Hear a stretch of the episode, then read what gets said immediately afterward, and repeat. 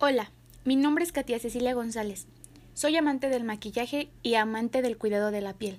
El día de hoy quiero hablarte sobre algo que es importante y que seguramente te has preguntado cómo hacerlo posible. Para todas aquellas personas que utilizan los cosméticos día a día, hoy hablaremos de cómo elegir cualquier tipo de cosmético y sus precauciones al momento de elegirlos. Para empezar, explicaremos el término de cosmético.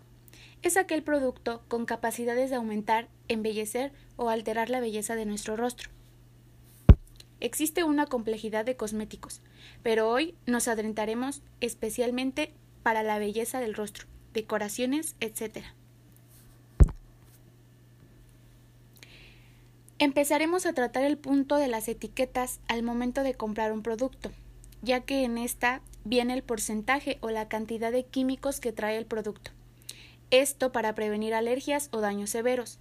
Debemos saber que no todo lo natural es bueno y no todos los químicos son malos. Hablaremos de la base.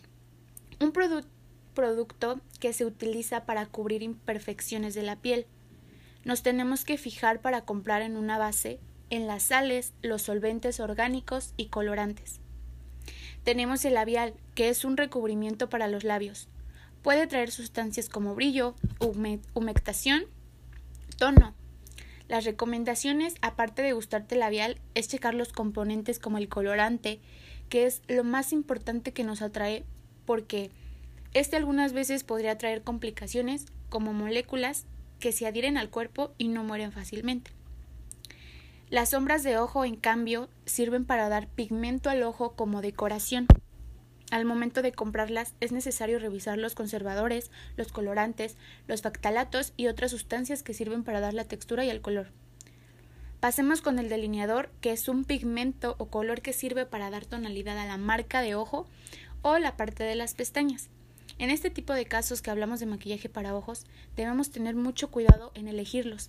Aparte, de la atracción visual que nos genera, porque el exceso de las ceras sintéticas, conservadores, colorantes, sales, solventes, silicona o parafina, etc., nos podría causar algún tipo de alergia severa. Tengamos en cuenta que no todas las marcas nos dan ingredientes que utilizan, por lo que recomiendo checar en una fuente confiable o internet para prevenir algún tipo de infección o alergia a causa de estos ingredientes desconocidos. Hablemos de máscara de pestañas. Es un producto que se utiliza para dar color a las pestañas, volumen, textura, definición y alargación.